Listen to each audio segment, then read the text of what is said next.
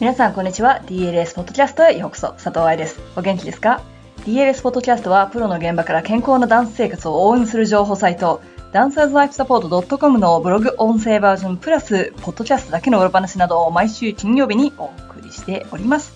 さて今日は先月から始めた新しい企画ハッシュタグ、アイさんとティータイムという Facebook ライブの音声をお送りしようと思います。ブログのピックアップではございませんが、そちらで皆さんからいただいた質問に答えているので、ためになるかなって思ったのと、このポッドキャストをオンタイムで聞いてくれている人たちは明日、2018年の4月7日がティータイムになりますので、こんなことをやってるよ、遊びに来てねっていうお誘いでもあります。ビデオと Facebook を使わない人は見ていないと思うし、見ていたとしても約1時間私が喋っているので、勉強したいところだけっつうのもあまりうまくいきませんでしょ？世間話とかね、飲み物の話とかそういうことも入っていますから、そういう風にただただ愛さんと喋ってようよというのを聞きたい人はぜひそちらを見てくださいね。ただ、勉強したいという人のために今回は、ポッドキャスト用だから、ちゃんとテーマの部分だけカットしたバージョンをお送りいたします。今日は大人バレリーナ企画についての質問に答えてみました。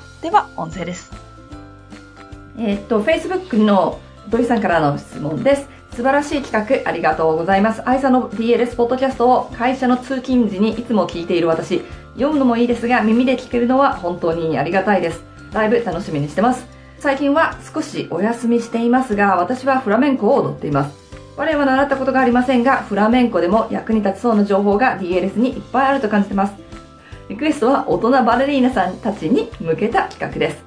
具体的にこれというのはありませんが、例えば先日愛さんがおっしゃっていた秘密 Facebook グループについて、今どんなことを考えていらっしゃるのかや、他、その他大人バレリーナさんたちの知りたい情報など、この企画続きますように。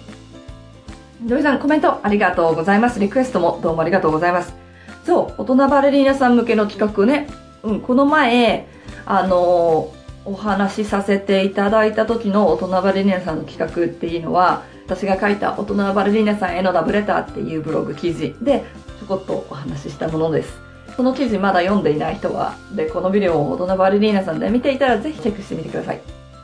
いろいろ企画は考えているんですが、大人バレリーナさんは多分いろんなところから家族もいるだろうしね。勉強するに来るんじゃないかなと思ってるのでなんどこかに集まってセミナーっていうよりはオンラインのことを考えてます。で Facebook の秘密グループっていうのが作れるんですよ。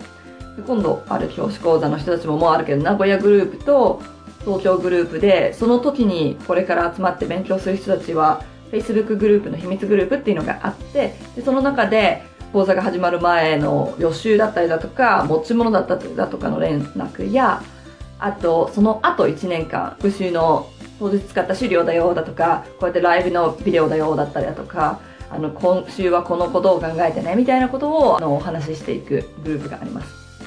で私が考えてたのはトナバレリーナさんで30日チャレンジみたいなのでグループ作ったらいいかなとこう1個の目的があってもしくは1個のエクササイズだったりとか1個の悩みがあってでそれに対して30日間でいろいろ改善していこうというのです、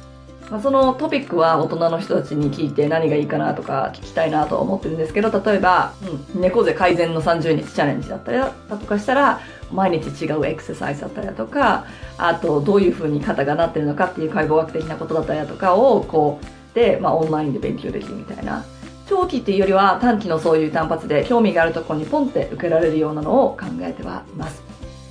で、うん、他にも何かいろいろ案があったら教えてもらいたいと思うし、あと、実は DLS の新しいページっていうのかな、あのメンバーだけページみたいなのを作れないかなんで考えてはいます。あの Facebook よりはもっとちゃんと個人情報が守られるみたいな、なんかオンラインサロンみたいな感じなんていうのも考えてはいます。ただ、やることが多いのと、時間が限られているのと、お金が限られているので、どこまでいけるかっていうのと、いつっていうのはまだはっきりないんですけどね。ぜひぜひ、大人バレリーナさんの方々や、まあ、それじゃない人たちも、このようなところで、あの、こういう悩みがありますとか、こういうところ知りたいですみたいなのを教えてくださったら、それをどんどんトピックにしていきたいなとは思っております。どうでしょうかね？答えになりましたか？いかがでしたか？ここでお話ししているように何が一番皆さんの役に立つかなって毎日考えながら DS を行っております。来週からは来日準備に入るので新しい記事がブログでアップされなくなりますが来日後もテスト期間として週に一度だけのブログアップに変更してみます。これはね、若いダンサーたちは記事、文章を読まないっていうところと、大人でもやっぱりたくさん記事がありすぎるとついていけないっていう声を聞くからです。その代わりに Twitter、Facebook ライブ、インスタアカウントなどでのアップを増やしてみんなが吸収しやすいように小分けにコンテンツをお届けした方が役に立つんじゃないかななんて思ったのでそれを試してみます。ほら、人間の集中力は SNS のおかげでどんどん短くなってるって言いますから、ビデオコンテンツだったり、画像だったりと、あの手この手でどうにかこうにか健康なダンス生活を応援するっていうメッセージを皆さんに、そして多くの人たちに届けられるように私も頑張っております。もちろんこれはテスト期間なので、皆さんからの反応が悪かったら、今まで通り週に2回のブログアップに戻します。ポッドキャストに関しては昔皆さんにもっと多くのアップがいいかとか、長さはとかいろいろお聞きしましたが、その時の反応がいつも通りのが一番いいっていうことだったので、タートした当時から同じく1週間に一度10分以下のエピソードを、そうですね、これは192エピソード目になるので、それでお送りしております。192エピソード10分って計算したら、すごい長さだよね。